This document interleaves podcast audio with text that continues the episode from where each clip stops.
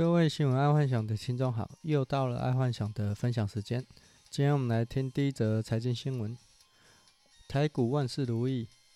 台湾的财经专家谢金河说：“只要只有看衰台湾的没赚到钱。”其实看到这则新闻，我觉得啊，这个没有意外呀，因为在前几个月的 podcast 我就有说到，台股今年从疫情之后就一直狂涨。除了因为全世界啊的央行都在狂印钱以外啊，又加上台商回流，然后台这些台商也无法再做三角贸易，因为 OBU 台湾也开始要课税了啊，然后就是因为这样子，整个资金行情就往台湾冲，然后往台湾冲只会放两个地方嘛，就是股票或土地哦，房子等等。嗯，大部分以目前来说，大家都是大家都是放土地比较多啦。然后这个情况会不会被逆转？我觉得到后年应该都看不到哦，除非有一个因素，就是拜登。拜登如果一上任之后啊，他有做一百八十度对中国的改变，不然台湾几英卡吧，我觉得甚至印度仔我都觉得看得到。但我不相信拜登上去之后会做一百八十度的改变呢，这样有违背美国人的一些做法。我喝个水一下。嗯，好，再来娱乐新闻。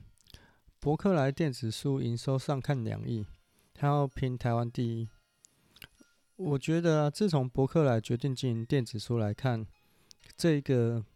这步棋其实就下对了，因为在新世代一九九零年以后出生的啊，差不多都活在网络时代，除非上学有需要，需要用到纸本，基本上都是用电子跟网络处理相关，甚至他们看漫画可能都是用手机啊、电子书在看的，所以买书本可能对九零后不是不是很适合啦，啊，所以博客来。这个电子书营收上看两亿，我觉得不会意外，但是我就觉得当初他们做这个决定是对的。好，第二个娱乐新闻，不敌疫情，华纳加入数位串流影音平台。我觉得目前看来啊，全世界要进电影院看电影，可能会到明年底了，就算疫苗出来，而且啊，所以华纳那个就应该等不了那么久。他在下个月，他会试着把他目前的院线片，就是拍好的电影，放到串流影音平台做首映，这样子。这个在之前 Podcast 我就有说过，在未来有可能这些电影的发行商可能会利用串流影音平台，就可以看到院线片的电影。但那时候我在一直在想，说是要如何处理盗版问题。这可能是发行商最大的问题，但目前我看这些电影发行商可能受不了了，动不了啊！他一定要先发行，毕竟像我觉得他们参考对象应该是像 Netflix，像 Netflix 有很多自制影片，其实也没有看多很看到很多流出来的影片呢、啊，而且会订阅的就是会订阅啊，那、啊、这怎么说？就像我小时候。都是玩盗版的，嗯、电脑游戏呀。可是长大之后，我基本上都不会买盗版的啊。毕竟，嗯、相对三十年前，游戏片也没有贵很多，所以干脆就买正版的啊。所以我觉得这应该是华纳在想的啦，就是说他可能会在串流平台放上院线片的电影，而且这样子它可以扩大收视群。为什么？因为电影发行公司要跟电影院可能六四分账或七三分账，然后因为少了电影院的抽成，他可以把价格降低，然后扩大收看群嘛，啊，说不定可以赚更大，但这风险很大啦，这算大赌注了，因为毕竟你避不了，呃，会盗录的问题，而且还是全清的哦。好，再来运动新闻。九局四坏球，三好球哦，啊，这些棒球数字从何而来？为什么是三好球跟四坏球啊？在棒球运动被发明的时候啊，其实他们在一开始就已经把好球数设定为三个。不过，它并没有什么九局或四坏球，所以棒球运动一开始是鼓励打者尽可能那个打到球，所以他们可以等到他们自己觉得哦，这是好球，他们才要开打。不过，这个非常严重的问题产生了，因为。有可能打者一等，等了四五十颗球，他才要打击，那整个比赛就觉得很无聊、很冗长嘛。然后根据那个历史记录啊，在一八六零年呢、的某场比赛，光打前三局啊，就花了六百六十五颗球。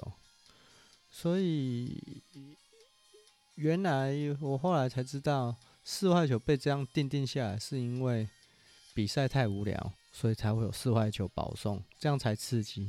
然后为了要增加刺激感，后来才会有那种九局的出现。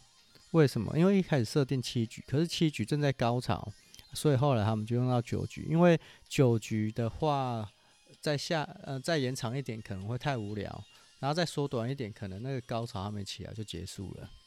原啊，所以直到那么多，直到今天呢，我才知道。九局四坏球三好球，这个棒球数字是这样来的，还蛮特，还蛮特别的。好，再来国际新闻，怀孕女友真的被整死了，真的死掉哦。然后俄罗斯网红崩溃办事直播两小时。其实，在国外啊，全世界啊，还蛮流行那种恶整另外一半或者是家人的。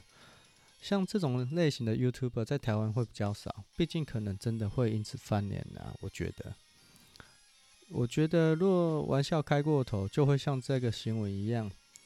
毕竟在开直播的时候啊，会有面子问题，像网友可能会呛你，你不敢啊，怎样之类的。所以你可能就是好吧，既然我说过我要关把女友关在外面，我就会把她关在外面两个小时。哦，我不会，我不管她怎么样，我就要管两个小时。结果就造成像这个俄罗斯网红一样，这个怀孕女友真的在外面呢、太冷啊，室温冻死这样子。所以，只要这种新闻一直出来，我相信在网红直播界应该会有相关的新闻，不，不是新闻啊，法律会出来。处理他们这种类似的事件，不然这个应该会层出不穷。这种恶整的、恶整的那种影片，其实在新加坡其实算是非常流行。好，再来国际新闻：IBM 示警国家级骇客蠢动，窃取新冠疫苗敏感资料。看到这新闻，我觉得啊，这新闻比较像暗黑新闻。为什么？因为毕竟新冠疫苗里面没有专利保护，而且可以全球联合发明或生产。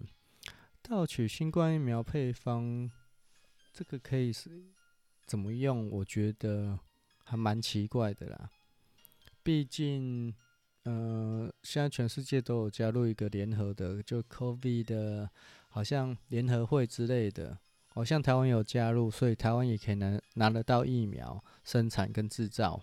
哦，或者是呃分销等等的，那现在没有所谓的专利问题，然后却要窃取，这还蛮奇怪的。而且到最后大家都会知道怎么用，因为目前以目前最好的方式，好像都是用 RNA 哦，就是用 DNA，另外一种叫做 RNA 下去做那种呃病毒抗体，所以。这一个应该是在广这一则新闻，我觉得是在广告比较多啦。好，再来生活新闻：超罪恶汤圆，全年抢先卖，超浓七十趴的巧克力汤圆。看到这则新闻，我就觉得，对，冬至要到了，到要要到了华人最重要的日子，吃汤圆。台湾目前有各式各样的汤圆呢，目前有出了一款七十趴巧克力汤圆。我觉得这一颗吃了就爆表了，不过我应该会去买一盒回来吃吃看啊，然后再来跟听众报告一下心得，看这个这款汤圆够不够罪恶这样子。好，再来健康新闻，云端药力扩大提示，两款中西药交互作用最常见。健保署云端查询系统在今年七七月起啊，扩大提示中西药的交互作用。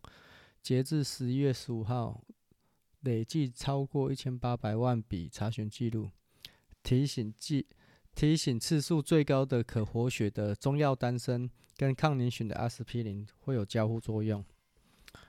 其实有在吃抗凝血的啊。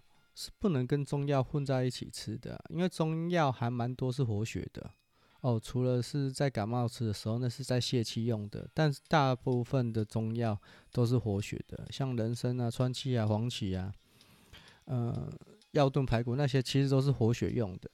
所以孕妇就不太适合吃太活血的，因为有可能有落胎哦，就是呃胎儿保不住的问题。所以孕妇最好不要吃补太补的东西。像，但是在普通时候啊，中药是一个非常好的保健食品啊，因为它真的可以补强身体，因为它对于活血很有帮助。然后整个人体嘛，你想想看，你只要整个经络啊，整个血液活动的很快，通常都对身体是一个很好的保养。嗯、呃，哎，但如果真的需要中西药一起吃的话，最好是间隔。三小时吧，四小时最好了，因为三小时交互作用就比较没有，然后四个小时最好。然后用这一个像台台湾的那种 IC 病历表啊，就云端病历表，我觉得台湾算做得很好，毕竟台湾用健保卡看病已经是快二十几年了。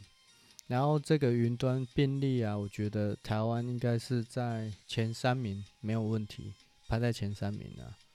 那这一套系统，我觉得未来卫生署可以考虑卖到国外去，因为现在国外都在建置远端医疗，我觉得我们这个健保卡制度都卖到国外，应该可以有一笔很好的收入。就收授权金就好了，就教他们怎么做，这样子就可以了。好，今天跟各位就分享到这了，嗯，晚安。